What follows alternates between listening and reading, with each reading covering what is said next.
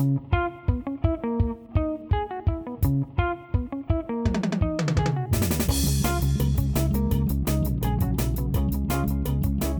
a todos, bienvenidos a Bendito Fantasy, un podcast dedicado a discutir sobre Fantasy Premier League en español. Yo soy el mi rey y hoy me acompañan el poderosísimo Nil con su religión del nihilismo y unos tacos que tenía por ahí hace rato, no sé si ya se los terminó. Y, Leo. ¿Qué onda, Leo? ¿Qué onda, Leo? ¿Cómo andan? Yo estoy. Añel, Añel, espérate, espérate. Espero que todo el mundo esté muy bien, menos Niel, porque Niel está comiendo tacos enfrente de nosotros. Y eso, señores, eso para un mexicano que está fuera del país es un pecado, güey, que alguien esté comiendo tacos enfrente de eh, justamente yo iba a decir, estoy siendo torturado vía remota. es eh, ni, ni siquiera lo voy a voltear a ver, mira, así voy a grabar hoy.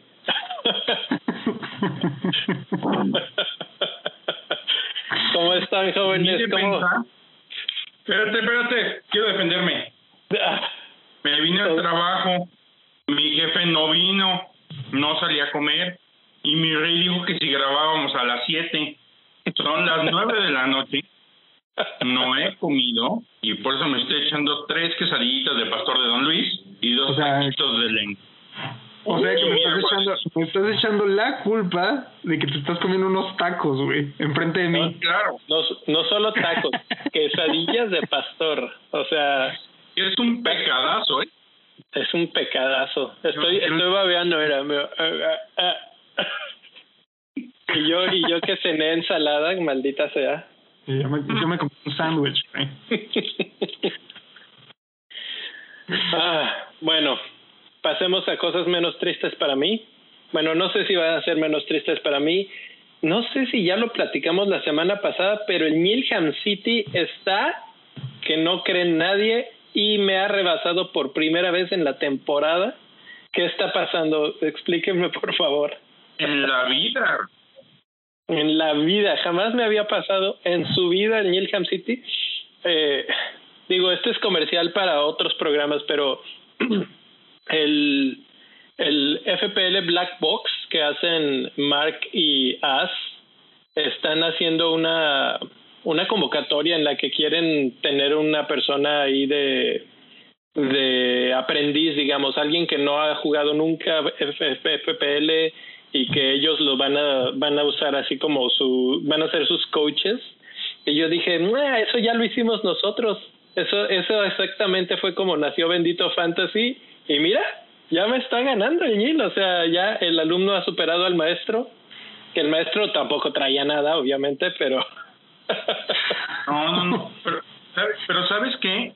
Me siento como cuando vas jugando Mario Kart que vas en primer lugar y todo el mundo te está tirando y ves los caparazoncitos, las bananas, las bombas, todo que te está cayendo para Sí. darte en la madre. Así, así me siento ahorita. Y han sido como las... Llevo tres semanas en la cima de, de, de nuestra liguita y han sido las tres semanas más estresantes de mi vida. Fíjate Ay, que güey. sí, ¿eh? Es- más estresante ir arriba que ir persiguiendo, porque pues cuando vas persiguiendo tú eres el que tira la tortuga roja o la o la azul que, que le pega al primero, pero pero en estos momentos todos te tienen en la mira. ¿Tienes alguna chip todavía o ya te la acabaste? No, pero todavía tengo una que se llama Pastor. Ah, bueno, eso. No te sirve esa para chip- nada. Esa, esa chip mata todo, güey. Ay, Dios. Este, bueno, ¿cuántos puntos hiciste esta semana, Daniel? Mm, hice 51 puntos y jugué nada más con 10 monitos. Ah, mira, cho- chócala. Wildcard, güey. A ver, ¿y No, no hiciste-. Fíjense que les, les voy a platicar algo, ¿eh? El año pasado hice 89 cambios. Este año llevo 52 nada más. Estoy preocupado. La madre. te has Ya le, reformado? estás, ya le estás bajando al nihilismo, güey. Sí, no, no, no, no, es- es- es- voy mal. Ahí Voy te mal. va. En general, mi semana, Rudiger, que lo tenía en la banca, entró. Porque Rafinha no jugó. y porque la casa no jugó. Fue el que me salvó la defensa con ocho puntotes. Y además Códice después de la goleada que le pusieron, Fofana 2, Trent 2, Martínez 2. Mi medio campo, Capitán Salah con 18, los demás no hicieron nada. Y Nachito me dio 12 puntos y llegué a la maravillosa cifra de 51 puntos sin hits. Que creo que me fue mal, pero pues me permitió todavía mantenerme ahí defendiéndome. Pues dirás que te fue mal, pero el, el, el puntaje promedio fueron 36, güey. Sí, exacto, es lo que estoy viendo, que la verdad es que 51 comparado con el promedio está súper bien. Tú, mi rey, hiciste tu wild card, ¿verdad? Yo hice mi wild card súper improvisada porque estuve súper ocupado la semana pasada. Dije que la semana pasada la jornada larga de 32 la iba a agarrar como mi, mi momento de prueba para hacer mi wild card y la verdad es que no tuve oportunidad. Y te lo juro, mi wild card la hice dos horas antes de cero antes de la fecha de antes de la hora límite para las transferencias pues, este entonces la hice súper rápido. La verdad es que no me arrepiento siento que fue un buen wildcard.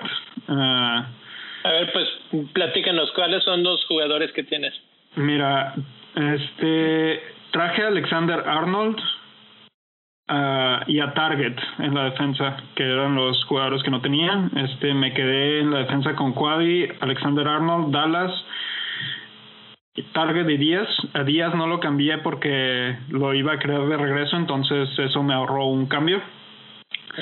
En la media traje a Salah, a Trossard y a Son. Y tú, por ejemplo, tenías la duda de con Trossard, pero la verdad es que Trossard fue mi mediocampista barato. Y eso fue porque no quería deshacerme de Son y quería traer a Salah. Entonces eh, también me ahorré un cambio con Son que, que lo iba a querer traer después del Blanc. Y en la delantera traje a Bardi y a Ige a Nacho que de hecho ya estoy pensando sacar a Bardi. Este entonces así se quedaron las cosas. Ah y de portero nomás cambié a McCarthy por Sánchez y me quedé con Martínez que ya lo tenía. Entonces ese fue mi wildcard 55 puntos. La verdad es que no me gusta cuando un wildcard me da abajo de 60 puntos, siento que no fue un buen wildcard, pero también siento que la, la jornada no fue la más idónea para hacer un wildcard. Los partidos estuvieron. Todo lo que no debía pasar, pasó. Por ejemplo, yo le aposté al clean sheet de Brighton contra Sheffield United. Sheffield United le, le ganó a, a Brighton. Este, también le aposté al clean de Wolves. Burnley, que venía de perder no sé cuántos partidos seguidos y empatar sin hacer goles, terminó con un hat trick de, de Woods. O sea, completamente impredecible. Eh, no sé, estuvo muy extraña esta, esta jornada. Liverpool batallando contra Newcastle. Esa, ah. esa para mí fue la gran sorpresa. Yo la verdad estaba metido atrás del sillón porque no tenía Salah y mucha gente lo capitaneó. Y yo dije, esto va a terminar muy mal cuando al minuto 5 ya iban 1-0 con gol de Salah. Dije, no, ya, ya esto, este es el final de mi temporada. Pero al final de cuentas Newcastle terminó mandando en el partido. Metió dos goles en los últimos cinco minutos uno se lo anulan, medio ridícula esa decisión, a mí no me gusta esa regla. Está con el librito en la mano, pero, pero finalmente el balón le rebota a Callum Wilson y en el rebote él tiene el brazo pegado al cuerpo y le pega en la mano y de ahí pues después él remata y porque tocó alguna parte de mano o brazo es anulado el gol entonces a mí se me hace que pues era inmerecido pero en la siguiente jugada Newcastle consigue el gol y Liverpool sigue sigue tristeando, la verdad, está como todo un Arsenal en estos momentos. Sí, literalmente estaba como, como quién, este, la Marque o cómo se llamaba? La Marque. Libertad la Marque, güey, ándale. Como Libertad la Marque, básicamente. ¿Y a ti, mi rey, cómo te fue? A mí me fue igualito que al Gil, increíblemente. Yo no sé cómo es que me pasó entonces. este 51 puntos, pero yo sí tengo un menos 4 porque jugué con 10, pero hubiera jugado con 9, porque tuve que vender a Kane eh, para meter a Bardi y a Creswell, que no jugó, que está lastimado por Alexander Arnold. Arnold obviamente pierde sus puntos al final por el, por el gol que le meten. Marcos Alonso no juega. Jota hace un solo punto. Lo, lo sacaron al 57, una cosa así, que también dije al 57, exactamente. Eh, que dije, se veía venir que lo iban a sacar, yo lo yo le volteé y le dije a mi esposa, este, este cuate no dura otros 10 minutos en la cancha y dicho y hecho, porque estaba perdido, mal, mal, mal Jota. Y ahorita platicamos mal de, más de eso, pero... ¿Vamos a platicar mal de Jota? Vamos a platicar mal de Jota, exactamente. Banford, que no ha hecho casi nada últimamente, además se le ocurrió pelearse, creo que pateó un balón, o sea, otra cosa que estaba el balón ahí en una falta y lo pateó y lo amonestaron, un punto. Eh, si no es por Nachito, que fue mi capitán, hubiera sido tristísima la jornada, pero con Nachito de, dos goles que además le anularon uno, fue una, una decisión de VAR, hubiera, hubiera, o bueno, no sé si fue un gol o una decisión de penal, pero bueno, jugó muy bien, sigue jugando muy bien. Por ahí en Twitter alcancé a ver alguna pregunta que alguien decía quién va a ser más caro la temporada que, entra Bardi o Nacho. Y ah, como están cerrando en estos momentos, la verdad no sé, probablemente hasta sean el mismo precio, un 9.0. ¿Qué creen ustedes? Bardi, no, yo creo que no. Bardi, va a ser más caro. Va a ir como a 7. Le va a pasar algo así como a Jiménez y Bardi le van a seguir respetando la jerarquía, va a estar como en 9, yo calculo. Yo creo que va a empezar en... No, Bardi va a empezar en 10.5, Ahorita está en 10.3 Bardi. Yo creo que un precio de 10 está bien. Y para Nacho, un 8. Un 8 yo creo que sí se va. Salah y Bruno. Uy, esos van a estar por ahí del 12, los dos. 12.5 yo digo, ambos que no nos quieren dejar comprar. Deberíamos hacer una quiniela, güey, al final de la temporada, güey. O al principio de la otra. Por eso, por eso, vamos a hacer una, una quiniela de proyección de precios y luego ya lo checamos cuando hagan el anuncio de los precios. Me gusta, me gusta. Y, el que gane se lleva un taco. Ah, güey, que me lo vas a mandar por paquetería, güey. Fíjate que lo dices de broma, pero yo una vez sí me traje carnitas en la maleta. No mames. ¿A Estados Unidos? A Estados Unidos. ¿Y no te, no, ¿qué? te pegan la aduana? No sé si fue a Estados Unidos o a Inglaterra, no me acuerdo ya, fue hace muchos años, pero sí. No, no. Yo, yo estaba buscando a ver en qué momento alguno de los perros del aeropuerto, y me refiero a los perros de cuatro patas, no a los no a los que trabajan en el aeropuerto. Saludos a los guardias del aeropuerto este, me olfateaban mi maleta y me detenían y no, y nada más salimos corriendo así. ¿Te imaginas ver una alerta de aeropuerto con, con Leno ahí, con Leo ahí? No, pues la verdad, yo pensé que solo eran carnitas. sí, ¿de dónde sacamos esas ideas? era que le mandaba dinero a mi casa y le decía, oigan, pues compren, ¿no? para la feria llegaron unas gorditas este, de, de requesón y chicharrón prensado y las compraban y yo iba pasando el 14 de febrero, 15 de febrero más o menos, porque era una fecha fuerte en el restaurante. Entonces pasando esa fecha era fuga de vacaciones y llegando mis gorditas a sacarlas del congelador y papas. Así es, es que este, este episodio ya está quedando como de antojitos, ya hay que detenernos, si no, no voy a poder dormir. Bueno, ¿Qué se sigue, mi rey? Pues eh, vámonos a la, a la liga de Bendito Fantasy. Vamos a ver cómo va el. Bueno, el top 5 no se movió de la, de la jornada anterior, entonces lo voy a decir rápido, de abajo hacia arriba. Creo que es la primera vez que está intacto, ¿no?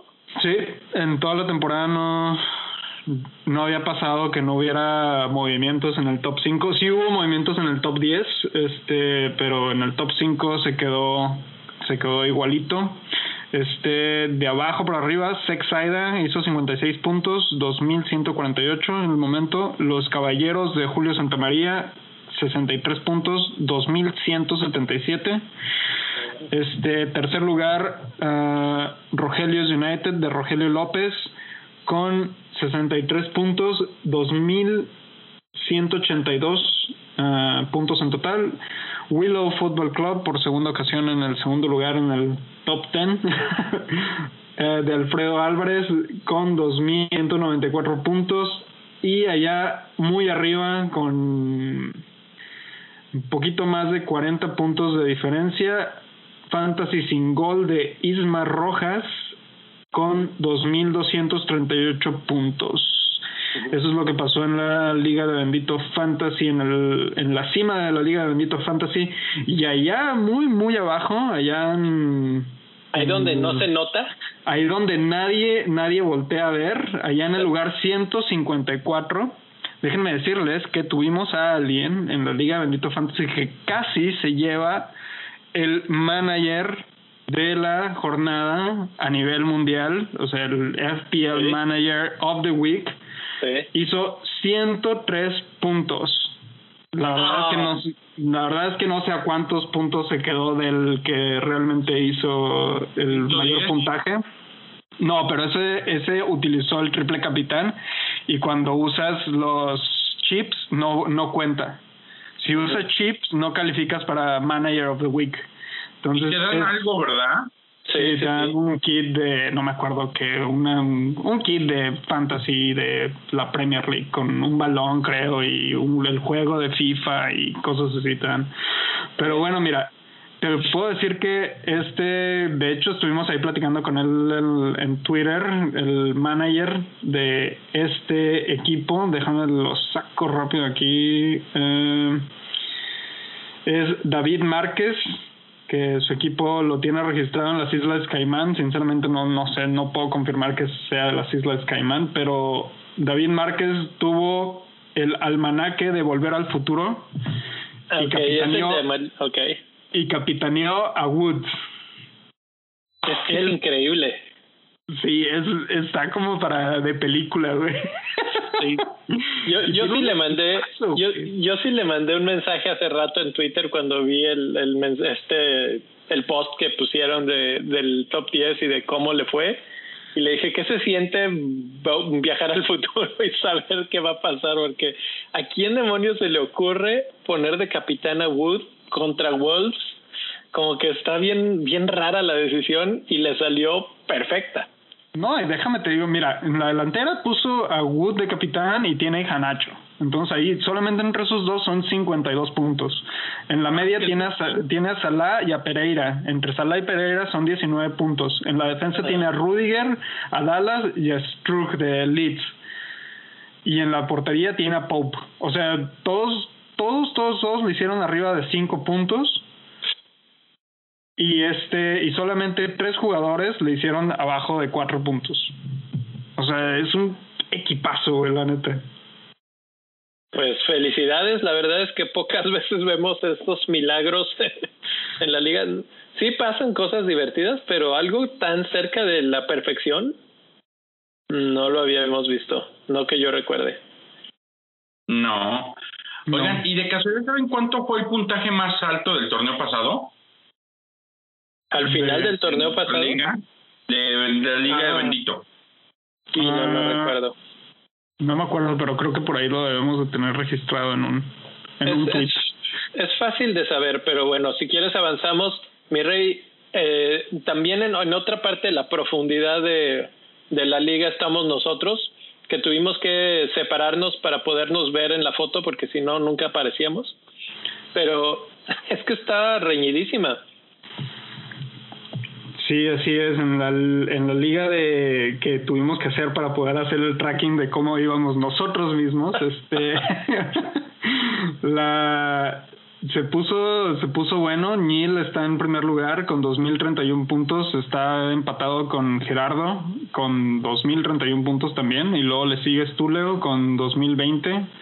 Después sigo yo con 2019 y después sigue Serva, este Luis Cervantes con 10 con 19 64 voy a decir 1964 puntos y al final Rubex con 1724.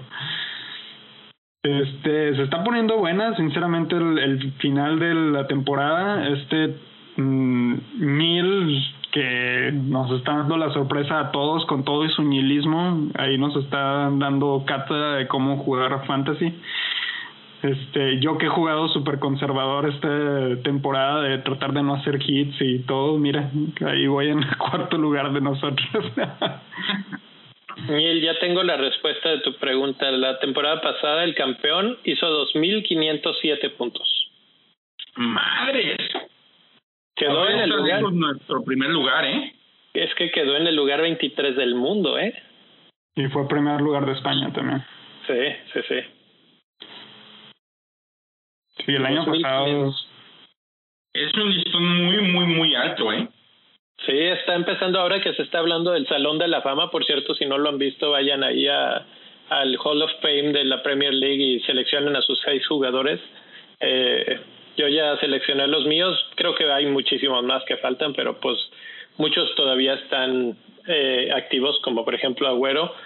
Pero, pero hay buenos jugadores ahí que, que de esos que ya ni te acuerdas cuando, cuando los ves y dices, ah, sí es cierto, este jugaba. eh, vayan y, y chequenlo, pero ahorita en este momento todavía no está Rooney, todavía no está. Este, pero a lo que iba es que por ahora al caudón, pues obviamente en el Salón de la Fama de de la de Bendito Fantasy. Muy bien, muy bien, pues así están las ligas, empate en primer lugar entre nosotros. Espero poderlos alcanzar esta semana. Si dejo de hacer hits, estoy contagiado de nihilismo y no me está saliendo bien. No, no es un arte para cualquiera. No, la verdad es que no, y yo soy bastante malo para eso. Bueno, vámonos a lo que sigue, señores. Antes de que nos empezamos, nos pongamos a hablar de nihilismo. Mercado de jugadores. No, pues Ah, ¿no? eh, aviéntate, aviéntate un comercialito. Comercialito.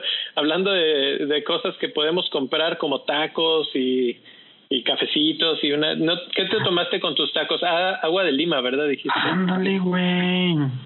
Mira, deberíamos de- deberíamos invitar a la gente a que se una a nuestro Patreon y que colaboren con un dólar al mes o algo así, o si se ven generosos unos cinco dólares, y así el NIL nos puede mandar tacos a Estados Unidos y a Canadá para poder estar comiendo tacos mientras hacemos el programa de Bendito Fantasy. Yo, yo creo que se va a necesitar por lo menos un, un poquito más de eso, pero pues, mientras más lleguen, más, más fácil se vuelve ese sueño para nosotros, ¿no? Ahorita gasté como 6 dólares. ¿Seis dólares? Ah, Pues ahí está, mira. Fíjate, lo- en lugar de ir y comerte unos tacos tú, invítanos unos tacos a nosotros. y eh, en primero con Patreons. exactamente, entonces por eso digo, vayan ahí a patreon.com diagonal bendito fantasy. Eh, esa es una forma en la que nos pueden apoyar, agradecer, invitar unos tacos o simplemente unirse a la comunidad y platicar con nosotros con mucho más frecuencia que lo que podría ser eh, a, través de redes sociales. Ahí es un contacto mucho más directo y personal. Y, la verdad es que pues la comunidad es probablemente la mejor parte de todo el, de todo el asunto del fantasy. Entonces, los invitamos a que estén por ahí, eh, los invitamos a la mini liga que está corriendo. Es una segunda mini liga en la que el que cada mes tiene el mayor puntaje, él se lleva el premio o ella, no necesariamente tiene que ser él. Eh, y, y pues bueno, está abierta todos los meses a los que están en la segunda opción que tienen en la pantalla, que es la opción de banca. Eh, y bueno, todos los todos los beneficios que pueden encontrar ahí en patreon.com diagonal bendito fantasy muchas gracias a los que ya están por ahí y con eso nos vamos ahora sí a platicar de gente que ocupa poner los frenos y que han estado vendiendo jugadores a lo loco desde el primer día de la semana ya estaban vendiendo y comprando gente. ¿Y tienes ahí a la mano quiénes son los cinco más comprados o me los echo yo? Y aquí los tengo del 5 al 1. El primer lugar, Pereira de West Brom. La verdad es que está teniendo un mega cierre. Mi teoría es que está padeciendo el síndrome del Saja. ¿Tú crees? ¿Síndrome de Saja? ¿Cuál es ese Síndrome nombre? del Saja. Yo, A yo entiendo así. perfectamente lo que estás tratando de decir, pero ¿tú crees? Sí, claro. Brom se va a ir. No, no, necesita un milagro para no irse. Pereira tiene talento para seguir jugando Premier. Entonces, si cierra muy bien la temporada, es mucho más fácil que a lo mejor de repente por ahí lo pueda, le pueda coquetear un equipo más arribita, a lo mejor desde un Newcastle hasta un Leicester, Everton o hasta uno del Top ¿por qué no? Porque la verdad es que el talento lo tiene. Entonces tiene síndrome de Zaha. Juego bien, final de temporada para ver si me muevo a otro equipo, juego bien, inicio de temporada a ver si me, me alcanzo a cambiar y juego bien en el mercado de invierno a ver si me alcanzo a ir. Fuera de eso, ya no juego. Pues sí, sí suena, digo, la verdad es que también yo le podría argumentar que le está echando ganas porque finalmente su equipo está tratando por todos los medios posibles de hacer algo, ¿no? Y, y bueno, él es la pieza, lo, lo platicamos, ¿te acuerdas en aquella entrevista con Martín del Palacio? Que platicamos de él precisamente y decíamos, él es uno de los jugadores que pueden destacar esta temporada.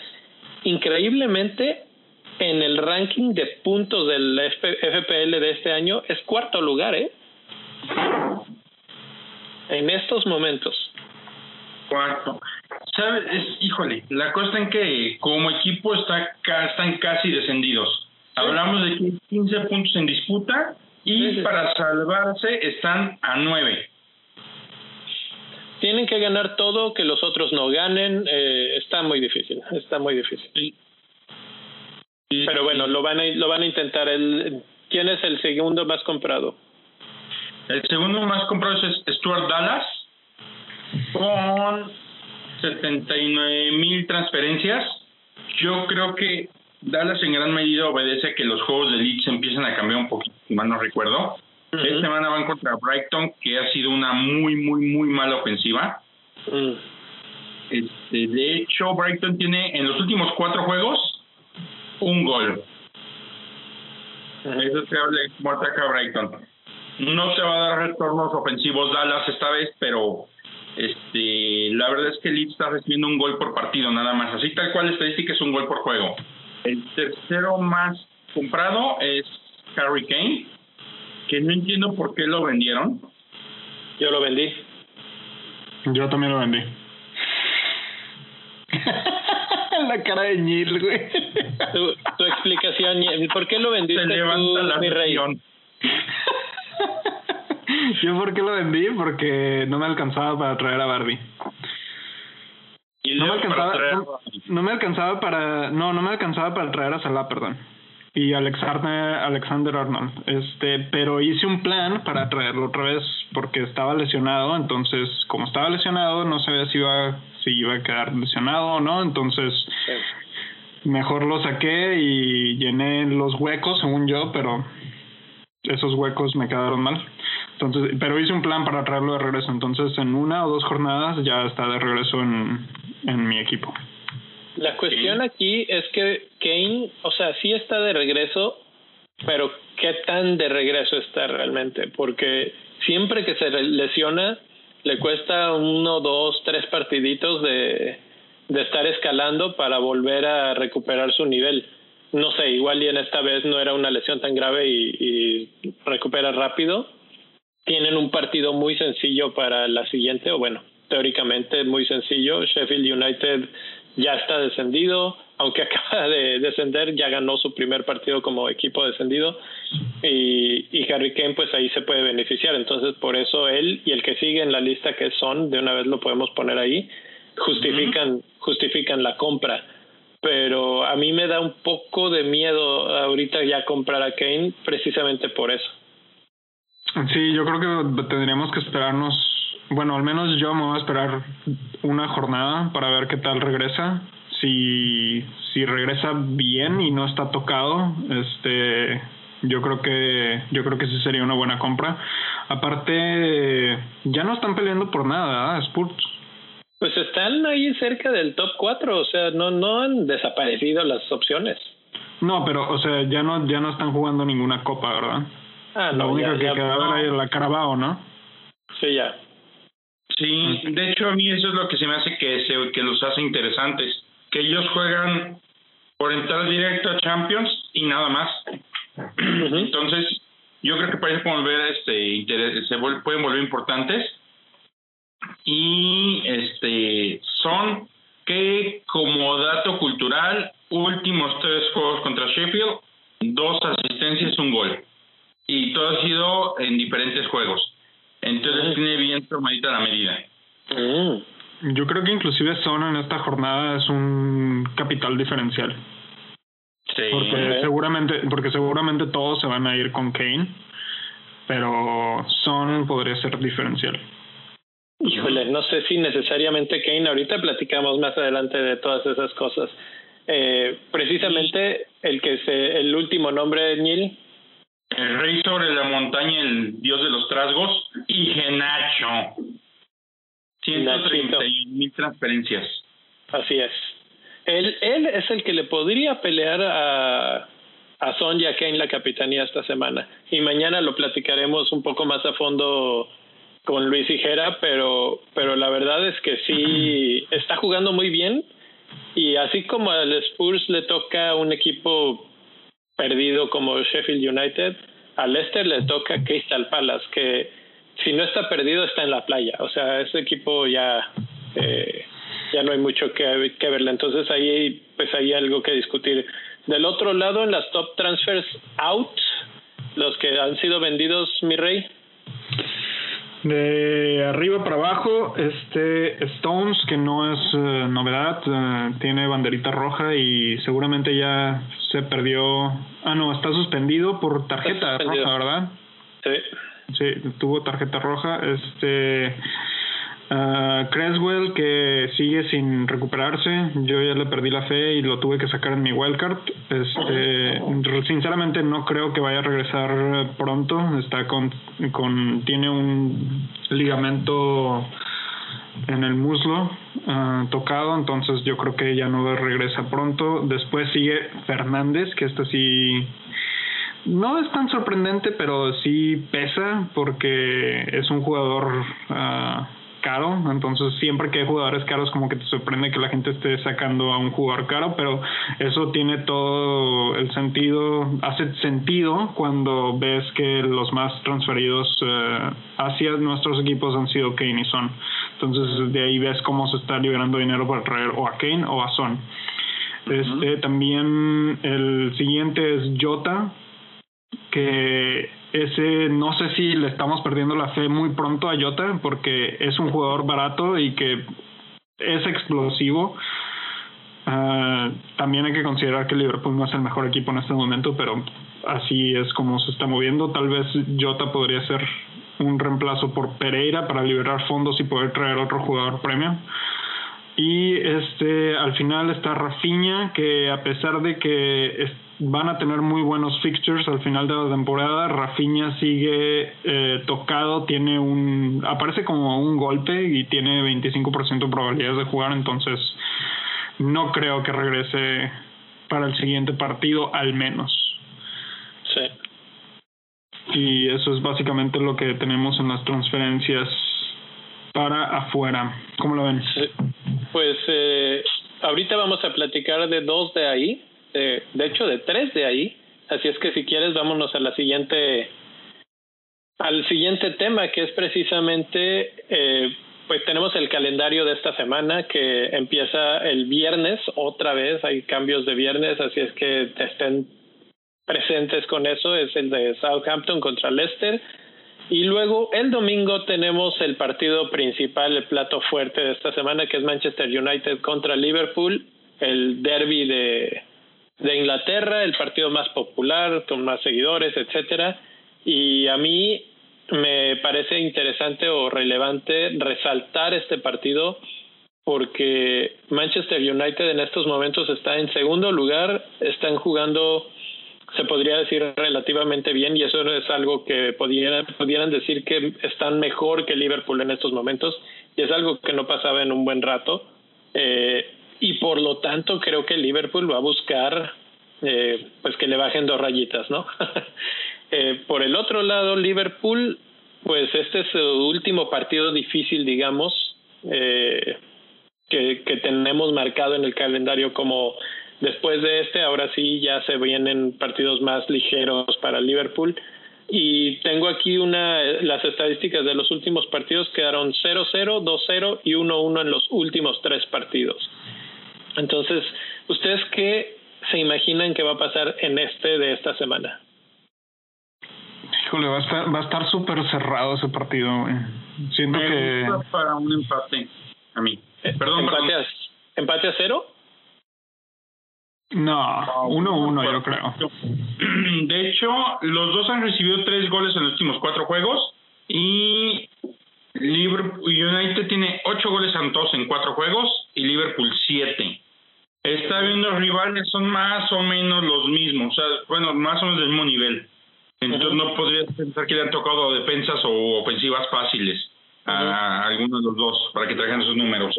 Entonces me suena un 1-1 yo, también le, voy un 1-1. Es que esa es la cosa, porque pues 1-1, eh, ¿quién mete los goles en ese 1-1? Salah y Rashford. Y Son. Ah, no. Son ni siquiera está ahí. Son se vuelve loco, se tira la playera de Spurs y dice yo ya juego para el United. Yo creo que eh, Greenwood. Greenwood, ok. Interesante y divertido. Eh, yo creo, yo creo que también Greenwood por ahí puede ser el que el que mete el gol del United. Eh, del otro lado, la verdad no me atrevería a decir de ninguno.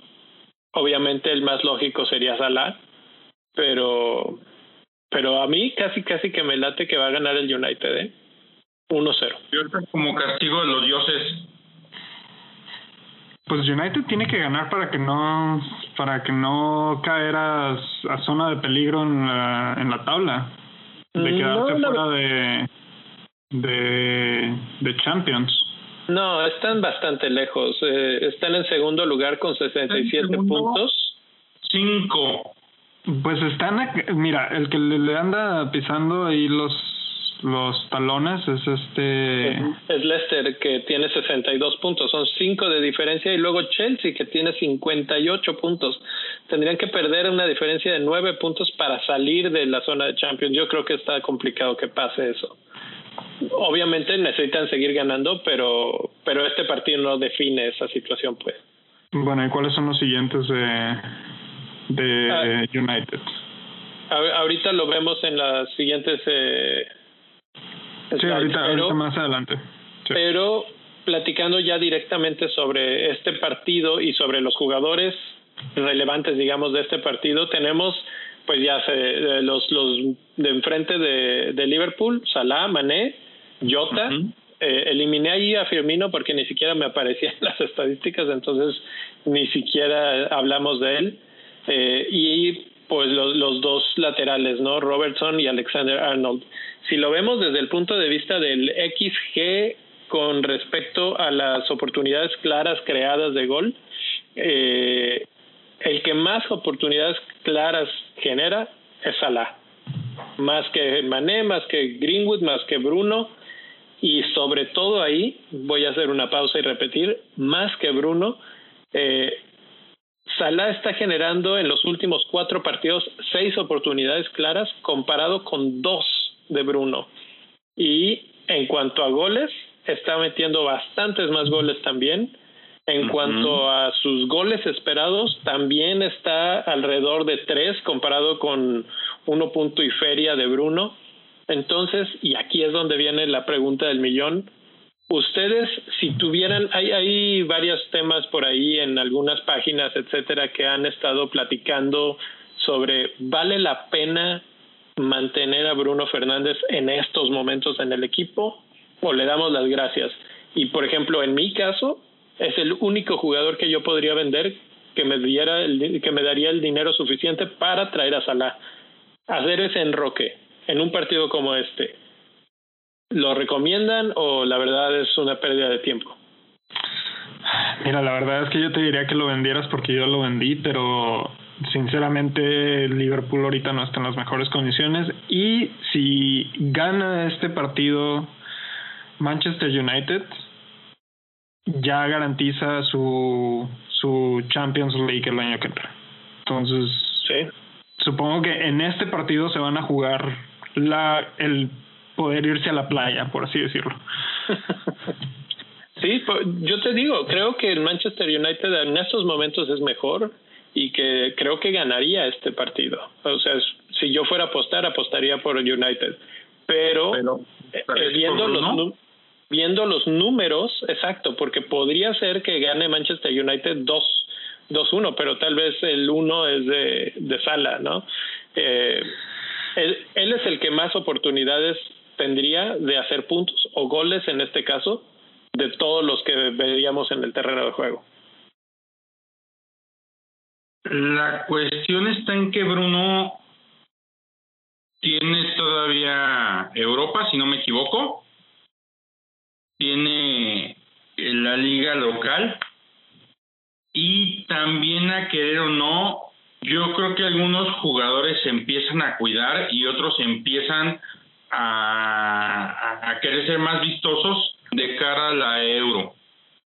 Y la otra, Bruno está jugando más retrasado de lo que le está haciendo a inicio de temporada. Entonces por eso ya tiene mucho que dejó de brillar. Y la forma de Bruno es de 3 es de 3.0, que la verdad es muy muy muy bajo para un jugador de su precio. Aquí lo único que podría defender como argumento a Bruno es que es el más seleccionado. Entonces, es el más. Si te hundes, te hundes con todos. Sí, 56% ahorita. eso es lo único que lo que lo ayuda ahí un poquito. Fuera de eso, pues realmente no hay no hay como mucho que hacer, ¿no? Por ejemplo, si tú en tus ligas estás queriendo cuidar, pues a lo mejor quédatelo. Si tu intención es escalar posiciones, pues quizá aventarte por son y dejar ahí ese ese remanente para otro jugador. O por Salah, porque Salah creo que él tiene como el orgullo de querer terminar líder de goleo. Ellos todavía tienen que este que escalar posiciones. Está en sexto lugar ahorita con 54 puntos. Chelsea está en cuarto con 58 o sea no es nada diferencia para que ellos puedan escalar. Entonces hay una motivación diferente ahí Sinceramente yo diría que si tienes a Fernández hagas el cambio por Greenwood en este momento y eso te va a liberar sí y eso te va a hacer un, un te va a liberar fondos para poder traer a alguien más de hecho, ese es un punto interesante porque el que más se le acerca en XG a Salah es Greenwood, precisamente.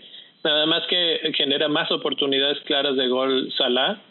Y, y finalmente creo que le tengo más fe a Salah para terminar metiendo más goles que Greenwood de cara al final. Pero, como dices, si, si lo que quieres es dinero, pues Greenwood por ahí está muy bien. Eh, el otro que a mí me hace desde el otro día le he estado tirando y ya lo empezamos, ya lo dijimos hace ratito, es hablar mal de Jota y es que el partido pasado jugó terriblemente, terriblemente, fue justamente sustituido al 57 y me sorprendió de hecho que saliera al segundo tiempo, así de mal estaba jugando. No sé si va a ser titular, yo creo que no, va a ser titular en la siguiente jornada. Y la pregunta es, ¿qué hacemos? Porque, por ejemplo, un Jota por Greenwood me parece un muy buen roque y un Salah, un, Salah por Fernández también me parece un buen enroque. Creo que esos me parecen más justos que un Fernández por Greenwood, que eso sí se me hace como bajar mucho, o sea, mucho arriesgue. Pero no me alcanza, güey. Greenwood por Jota, güey. Pero ¿te acuerdas que hace un año aventaron a Greenwood a final de temporada? así como ahorita, y fue una bomba. Fue un Es una bomba. Es una bomba. sí, sí. Y está volviendo a hacerlo. O sea, yo, yo no, yo no lo veía descabellado porque al final lo están aventando cuando ya no hay como tantos en competencia donde tiene oportunidad de jugarse, donde tiene oportunidad de participar más. Y yo creo que, que, que, que eso está siendo un exitazazazazo. Sí. Sí, creo que Solskjaer ahorita está probando jugadores otra vez igual que al final de la temporada. Ya aseguró, ya está casi asegurado el regreso a Champions la temporada que entra, que es el que es el upgrade de Europa League a, a comparación del año pasado, entonces este entonces yo creo que ahorita como ya tiene asegurado, casi asegurado el, la estadía en Champions, está probando jugadores igual que el año pasado. Al final de, la temporada básicamente hizo eso, Solskjaer probó jugadores. Yo no creo que sea tanto que esté probando, sino que Greenwood se ha mostrado bien siempre que ha jugado y ese lugar se lo habían dado otros jugadores como Daniel James y otros, así que, que realmente no tendrían justificación para estar primero que Greenwood. Además de que Cavani pues no está como para jugar todos los partidos y Greenwood pues es esa punta de lanza. Y a eso le agregamos que Rashford anda semilesionado, puede jugar pero anda siempre con dolor, entonces pues es justificado completamente que esté ahí. Yo sé que es más caro Greenwood que Jota, pero si por ahí existe la posibilidad monetaria, creo que ese cambio sería interesante. Ahora, no es tan fácil porque nosotros, y esta es una de las cuestiones, nos creamos estos escenarios en la mente en el que decimos, sí, pero Liverpool, después de Manchester United, tiene a Southampton, a West Bromwich, a Burnley y a Crystal Palace. Es una, una seguidilla de partidos súper buena y, eso pues lo tenemos que considerar a la hora que vendes a Jota, ¿no? Entonces, eh, por eso es que yo creo que mucha gente nos vamos a resistir a venderlo, pero en cuanto a los números, yo creo que sí justificaría ese cambio y lo mismo de Bruno a Salah. Pero ahora, y ya ahí nada más para cerrar, ¿qué tal que si te cambias de Bruno a otro jugador que no sea de Liverpool como por ejemplo, ya dijeron a Son, pero yo insisto con uno que todo mundo está ignorando y que va a terminar haciéndolos pagar. Gareth Bale. Ya se fue Mourinho. Ya se fue Mourinho. El problema de Bale no era su falta de fútbol o de compromiso, era Mourinho. Está clarísimo. Entró el otro día y, y corrió y peleó e hizo un golazo. Entonces, yo la verdad creo que Gareth Bale eh, va a darnos un poco más antes de, terminar esta temporada. Pues habrá que verlo. Y podría ser un muy buen diferencial, sobre todo en este partido que vamos a tener enfrentándose a todos. Eh, el siguiente caso es el de Rafinha, ¿no? Que Rafinha está fuera por lesión y tiene algo muy similar en el aspecto de que va a tener buenos partidos, pero ahorita todavía no. Y por lo, por lo tanto está lesionado. ¿Qué hacemos con él? Niel, tú habías buscado algunos jugadores para que, que serían buenos sustitutos de Rafinha. Sí. De hecho, había buscado primero pretextos para sacarlo porque lo tengo en mi equipo. Y después busqué quiénes podían ser las opciones que lo podían sustituir. Nada más que espérame tantito porque me perdí tantito viendo otras cosas.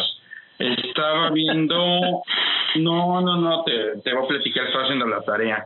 Estaba viendo de Everton el calendario que tiene que no está difícil. Aston Villa, que ha recibido goles por mayor. West Ham, que es una coladera. Sheffield, Wolves y cierran con City. ¿Y no se te toca un Gilfie Sigurdsson? De hecho, sí, de, y al final del programa vamos a hablar de un poquito de eso, porque aquí tengo una comparativa entre las defensas de cada equipo y los partidos que quedan de cara al final. Y ahí va a entrar la conversación de Everton. Pues muy bien. Pero bueno, retomando el tema de Rafiña. Para Rafiña, este, yo creo que por ahí podría quedar perfectamente Bowen, que está como punta, no se ve cuándo puede regresar Antonio. Y aún regresando Antonio, creo que tiene su sitio asegurado. Lingard, si alguien no lo tiene todavía, es otra muy, muy, muy buena opción y este y el otro que está dentro del precio es Pereira. Habíamos pensado en Greenwood precisamente, pero está ya está ya mucho más alto como para hacer un cambio directo. Pero cualquiera de las tres opciones son buenísimas en lugar de, de Pereira. O si quieres seguir por la línea de Leeds, está Harrison también. No, yo creo que sería salirte de Leeds en estos momentos. Y vámonos uno por uno. Eh, me quedé con la mente en Pereira. Eh, West Bromwich, pues ya dijimos, está tratando de salvar. Pereira está en estado de, ¿cómo dijiste? De, tiene Saja. ¿Cómo le dijiste? síndrome del Saja. Síndrome del Saja. Y esta semana en la 34 van contra Wolves. Y Wolves se acaba de comer cuatro cuatro de un equipo que no mete goles. eh, de repente el West Brom cuando quiere meter mete bastantes, ya se los les hizo cinco al Chelsea que es una muy muy buena defensa, entonces Eh, Pereira no estaría mal. El problema de Pereira son sus partidos de la 35, 36, 37, que son Arsenal, Liverpool, West Ham y todos. Sí, entonces. Eh, El problema de eh, Pereira es que vas a jugar contra los gigantes. Exacto, exacto. El, Pero se le ¿quién- para bien a los, a los, a los grandes. West Brom, hay que, hay que, hay que aceptar eso. eh, Se les para bien a los, a los gigantes. Este, no lo sé yo. Ni quiero averiguarlo. Sí, yo, yo tampoco tengo experiencia en esas cosas. Los gigantes de los perineos.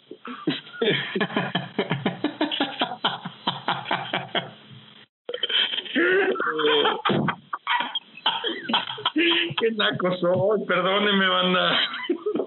Eres un si, nacazo, un si nacazo. alguna, si alguna vez se han preguntado Yo por qué le dicen. Neil a Neil, bueno, esa es la razón. Ahí, ahí están Claro no respuestas.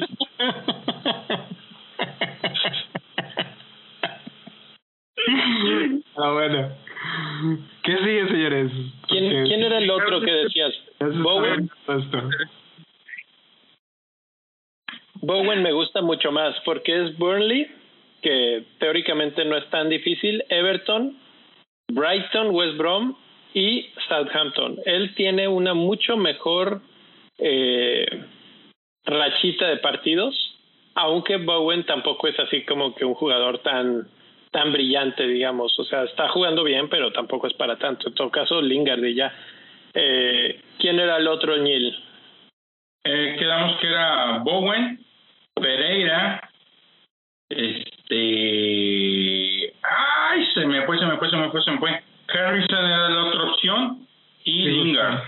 Y Sigurdsson, Lingard. Sí, No, está más carillo, ¿no? 6.9. digo, si alcanzara el presupuesto, creo que Sigurdsson es bastante, bastante tentador, ¿eh? Pues de hecho, si, si, si estás dudando, regresando un tantito del tema aquí, si estás dudando de que Jota empiece, Sigurdsson es el candidato ideal para entrar por Jota. Consta- Contra Aston Villa, que anda mal, ¿eh? No, lleva como cuatro o cinco partidos o más sin, sin lograr hacer un clean sheet. Sí. Entonces, Sigurdsson anda bien, podría ser. Y de Ah. hecho está cobrando penales, así que Además, además, hablando de, de penales y de quiénes andan bien y mal, en la- el siguiente tema que tenía aquí era precisamente en porteros y porteros de cara al final de la temporada. Eh, y esto lo investigué porque Martínez, aunque sigue siendo en las últimas cuatro jornadas el que más puntos ha dado entre todos los porteros o entre los mejores porteros, eh, no está consiguiendo clean sheets ya Aston Villa, no están jugando ya tan bien, creo que han relajado bastante y sin Grealish no, no generan fútbol, entonces pues los atacan y les terminan metiendo goles. En el, en el aspecto de por qué los puntos de Martínez son tan altos es porque consigue muchos bonus y también pues sus atajadas, ¿no? Sus salvadas son de las más altas, aunque no es el que más salvadas está haciendo.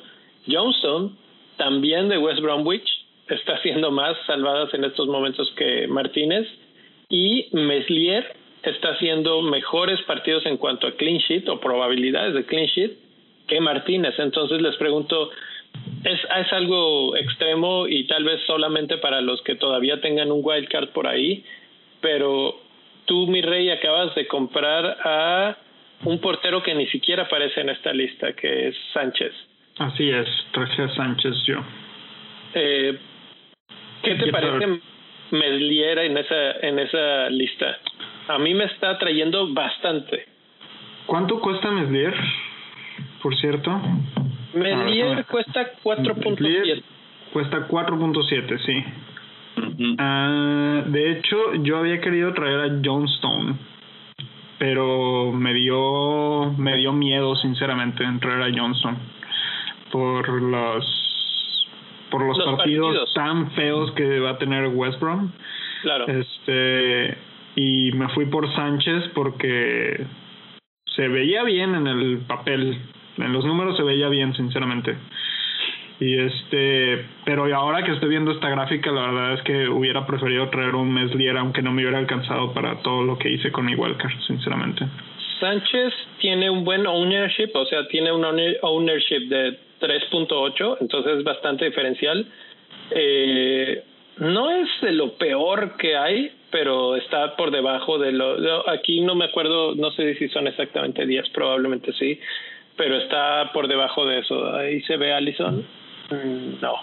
Entonces Allison fue, fue el corte. sí, pero por ejemplo, este... Eh, por ahí tienes a Poe, por ejemplo, que tiene muchos eh, puntos. ¿Qué significa el globito? El globito quiere decir, es el tamaño de la bruja, es el bonus. Ah, son los bonus points. El, el, ok, mira, por ejemplo, ahí tienes a Poe que sí genera muchos bonus points y tiene muchos puntos, pero es muy caro Poe para lo que para lo que realmente te va a regresar. Que no creo que sea mucho y al final de la temporada, sinceramente que a pesar de todo eso va en cuarto lugar de, los porteros. O sea, sí tiene buenos, sí ha hecho buenos puntos, pero ya ahorita yo creo que ya es muy tarde para arriesgar 5.5 en un portero. Está más caro que inclusive que Martínez, que Martínez es el, yo creo que el portero que más este selección tiene en este momento.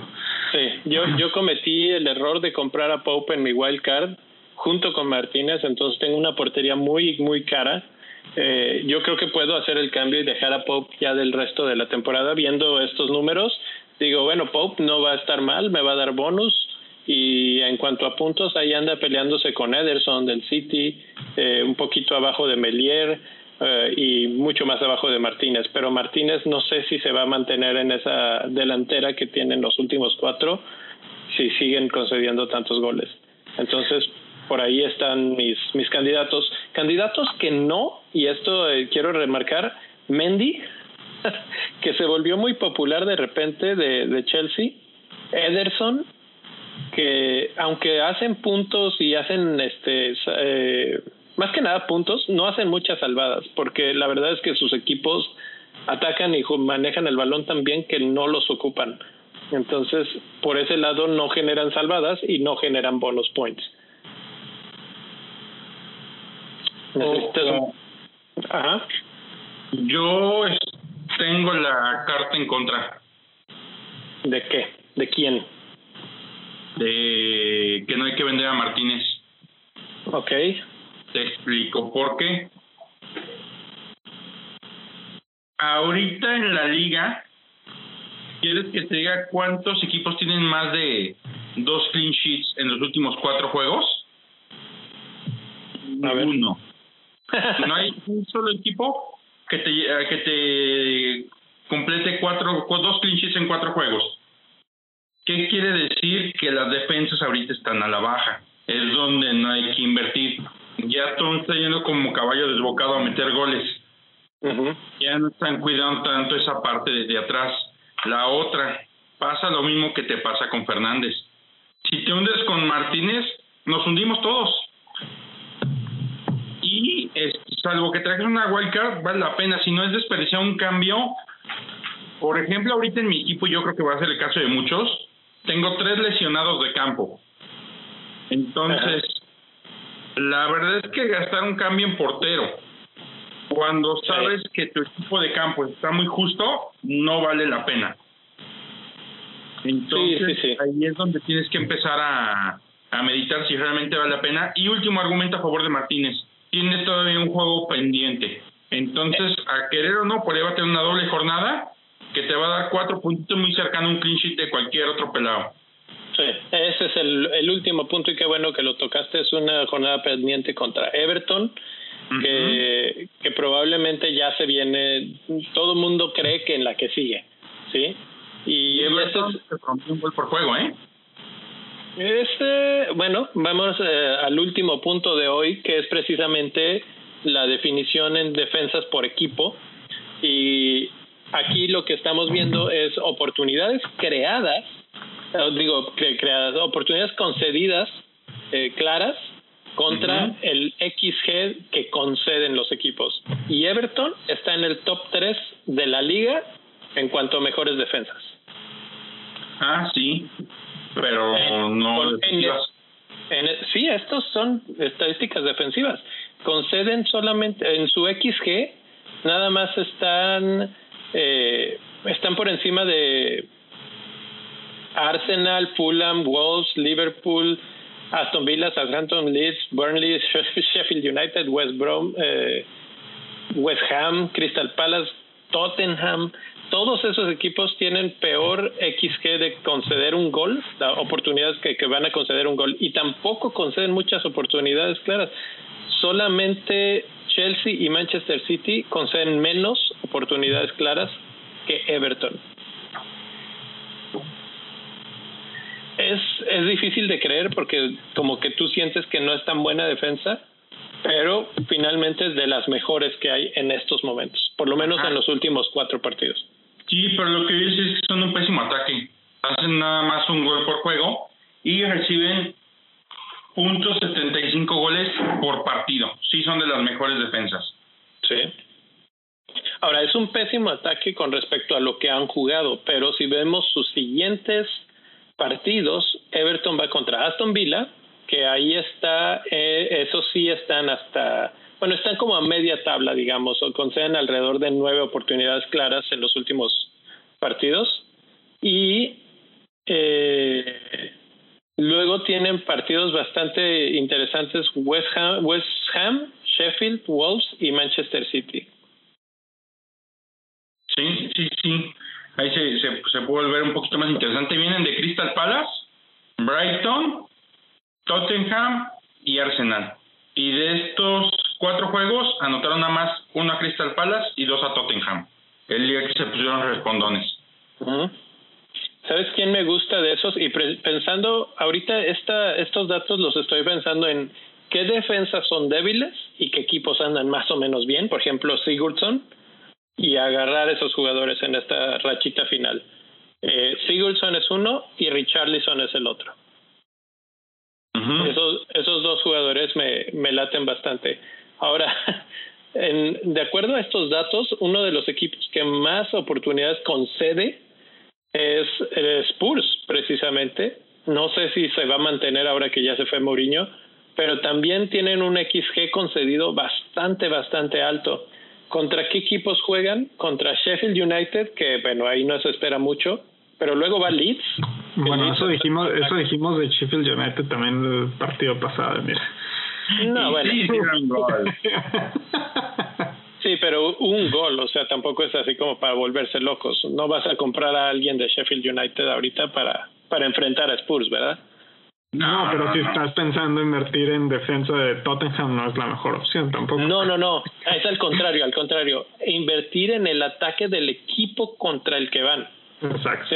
¿Sí me, explico? O sea, ahí sería pensar, van contra Sheffield, Leeds, entonces probablemente invertir en Leeds no es mala idea. Wolves, bueno, los Wolves no tienen en quién invertir. Aston Villa en la 37, a ver si para entonces ya está Grealish y Leicester, que bueno, Leicester sí tiene varios jugadores en los que podemos invertir. Entonces, Spurs es uno de esos equipos a los que podemos intentar atacar, digamos. Crystal Palace y West Bromwich son otros dos equipos. Y Crystal Palace precisamente esta semana va contra Manchester City, que lo hemos ignorado por completo por, por obvias razones, la, la rotación este, a todo lo que da la Champions League, etcétera. Pero luego tienen eh, partidos contra Sheffield, Aston Villa, Arsenal y Liverpool. Otra vez Liverpool aparece ahí, Jota, Salah, etcétera. Entonces, cargarnos a esos jugadores puede ser una buena estrategia. Newcastle también tiene partidos muy feos.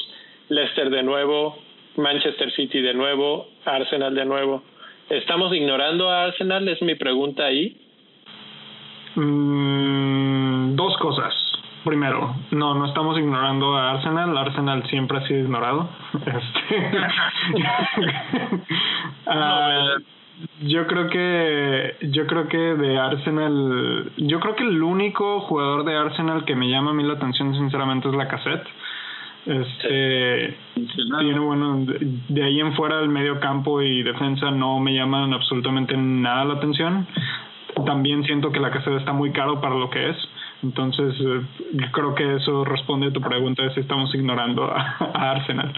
Y segunda, este Manchester City. Manchester City sí tiene un calendario más o menos no tan complicado. Crystal Palace, Newcastle y, Brighton en los últimos cinco. Este, sinceramente creo que es un calendario muy sencillo para ellos. Chelsea, digo, Chelsea y Everton son los únicos que le podrían dar pelea a Manchester City, pero eh, el argumento en contra de traer jugadores de Manchester City en este momento sería que Manchester City ya no está peleando la, la Premier League, ya tienen la Premier League garantizada. Este, sinceramente no creo que United los vaya a alcanzar, siendo que de esos cinco partidos, tres ya son prácticamente ganados, podría decir yo. Entonces son nueve puntos casi casi seguros. Yo creo que ya tienen la, la, la liga ganada. No creo que vayan a salir a, a matar, a destrozar.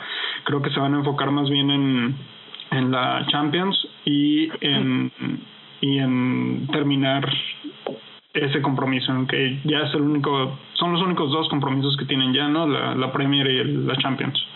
Sí, ya. Este, sinceramente, poniendo esos argumentos, me iría a un tercer punto que no había dicho que eran tres puntos, pero ya son tres. Creo que es más viable ahorita irnos por jugadores de Liverpool y de Tottenham, porque esos dos equipos, esos dos equipos sí tienen mucho que perder y es eso mucho que perder es meterse a competencias europeas. Básicamente significa dinero lo que van a perder. Y sabes qué, que yo yo recalqué lo débil que son en defensa de Tottenham pero habría que decir que va en contra Sheffield, descendido, Leeds, que bueno, últimamente ha estado mejor, Wolves, que le acaban de meter cuatro, Aston Villa, que no tiene clean sheet como en seis partidos. Son cuatro muy buenos partidos y vuelvo a insistir, si no está Kane, el que va a tener que llenar ese hueco va a tener que ser o Bale o Moura y yo creo que va a tener, terminar siendo Bale. Sí, creo que sí. Y por el otro lado, Liverpool en sus últimos cinco, Manchester United, Southampton, que es una coladera, West Brom, que es un equipo casi descendido, no tiene mucho que pelear, este, y tiene muy tiene buena defensa últimamente. Burnley, Burnley es una coladera total, este, Crystal Palace, uh, horrible, no, no, no tengo ningún argumento en contra de eso. Entonces, Liverpool no podrá ser bueno defensivamente en este momento, como para traer jugadores de defensa. Creo que el único de, jugador de los únicos dos de defensa podrían ser Robertson que regresa puntos de ataque y Alexander Arnold que mete muchos centros muchas oportunidades creadas ahí, pero sinceramente yo creo que en lugar de invertir en un jugador de Manchester City que probablemente va, no va a dar el 100 porque ya no tienen mucho que pelear en la Premier, creo que es mejor invertir en jugadores de Tottenham y de Liverpool que sí tienen mucho que perder. ¿Qué te parece, ¿Qué parece Leicester que en los últimos tres encuentros que han tenido contra Southampton ha sido un 2-0 un 1-2 y un 9-0 a favor del Leicester. El problema del Leicester es que en sus últimos cinco van contra tres del Big Six, que son Manchester United, Chelsea y Tottenham. Si quieres traer a alguien del Leicester en esto lo tienes que traer ya porque y, te lo tienes y te lo tienes que deshacer de él para la jornada 36, porque en las siguientes dos son Southampton y Newcastle y a partir de ahí es un calvario para Leicester. Sinceramente, no me sorprendería que Leicester terminara lo terminaran sacando a través de Europa igual que el año pasado. no, no creo, no creo. Yo creo que ya aprendieron de, de la temporada pasada. Te digo, no, no me sorprendería que lo sacaran porque sinceramente son partidos muy complicados. Que bueno, la temporada pasada lo que realmente le sucedió fue que se les cansó el caballo, ¿eh? pero ellos iban muy, muy bien peleando el que fuera y se les cansó el caballo. Podríamos pensar que esta temporada les podría suceder lo mismo, pero la realidad es que acuérdense que hace un año teníamos juegos, jugaban el sábado y volvían a jugar el miércoles y otra vez el viernes y jugaban el martes y luego el viernes y así se la pasaron. Entonces fue donde la plantilla ya no les dio y donde equipos como el City de repente con cinco cambios, cinco estrellas en la banca, pues aventaban la carne en el asador cada partido, ¿no? Y fue donde se lo terminaron comiendo. Pero ahorita yo tampoco veo que, le, que Leicester vaya a, sufrir mucho para mantenerse en puestos de Europa. Creo que le va a costar, porque, porque pues, son pocos puestos para el nivel que hay, pero yo creo que sí va a tener por ahí tercero o cuarto al menos. El que creo que se puede caer de ahí es Chelsea. Más si pasa a final de Champions. Sinceramente, sinceramente espero que esté equivocado, pero la verdad es que a mí me gustaría ver al Leicester en Europa. Sí. Sí, bueno. Y, y lo de Chelsea también se me hace súper factible que lo saquen de Europa. soy, soy fan de Chelsea, pero. West Ham en, Champions. ¿Cómo? qué tristeza. pues porque no tienen el plantel suficiente para competir realmente en Champions. No, pero piénsalo como aficionado a esos equipos, o sea, pocas veces ah, en temporada como están teniendo y se lo merecen. Sí, sí, sí. Aunque lo saquen en la fase de grupos, no hay bronca, pero su afición ya tuvo la oportunidad a lo mejor de ver a un Juventus en su estadio. Sí, no, o sea, eh, por ese sentido y precisamente por eso estaba en contra de la famosa liga esta que se inventaron.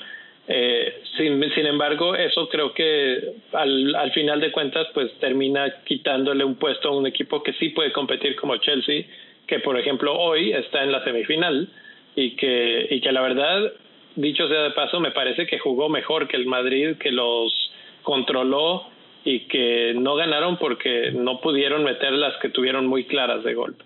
Entonces, eh, bueno, yo la verdad no creo que caiga, yo creo que el, el top 4 ya se selló.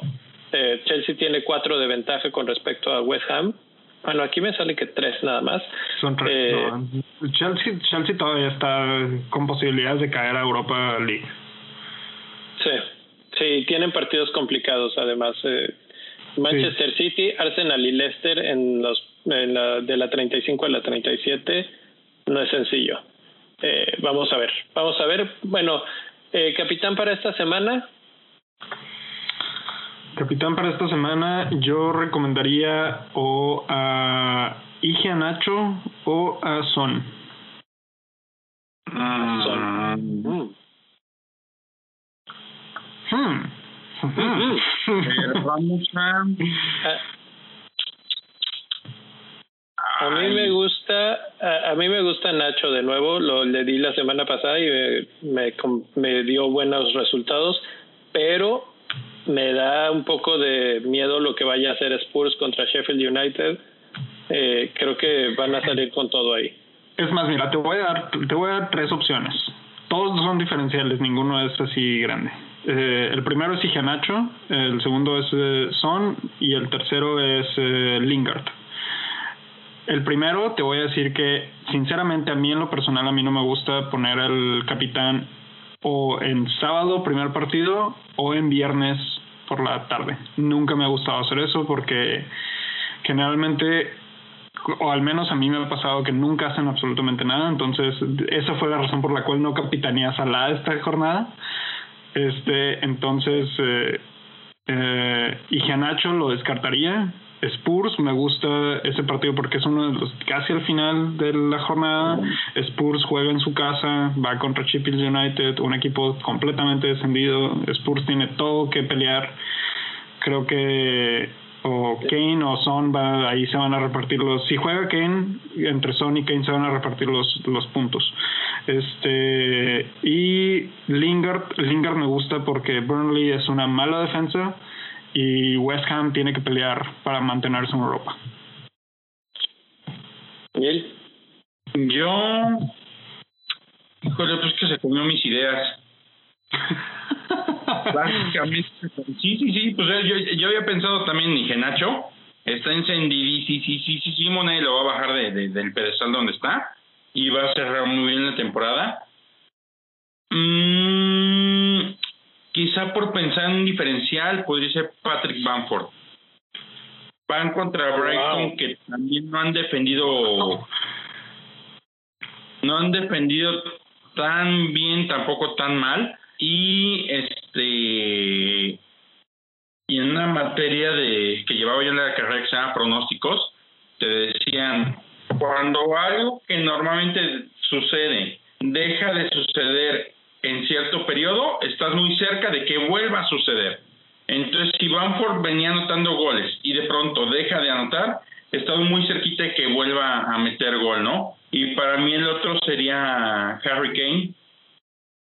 Yo creo que va a regresar bien. Es un juego que también se le da. Y pienso en esos, bueno, pienso en Kane y no en Son porque no tengo ahorita en este momento a Son. Ni tengo manera de traerlo. Tengo que ver por los lesionados antes que por, por sacar a alguien que esté en condiciones de jugar. Pero por ahí más o menos podrían ir mis capitanías. Bueno, pues ahí está, ahí está. Yo, yo creo que yo me voy a ir por, por Nachito, pero lo voy a consultar con la almohada por lo pronto. Creo que aquí le vamos a dejar. Muchas gracias, Neil, mi rey, por andar aquí platicando. Eh, tú no, Neil, porque la verdad es que con esos tacos me hiciste sufrir mucho, pero... Eso es todo lo que pues voy a decir al respecto. Exactamente. Está, está bien, está bien, no habías comido. Nos vemos, señores, en una semana. En mañana nos vemos para hablar más de capitanes. Eh, seguramente hablaremos más a fondo de los que acabamos de mencionar ahorita. Eh, platíquenos antes de, la grabación, ustedes cuál creen que será el capitán más seleccionado, cuál será su capitán. Y nos vemos en unos días. Vayan a patreon.com diagonal bendito fantasy y nos vemos. Ah, piedra que quedamos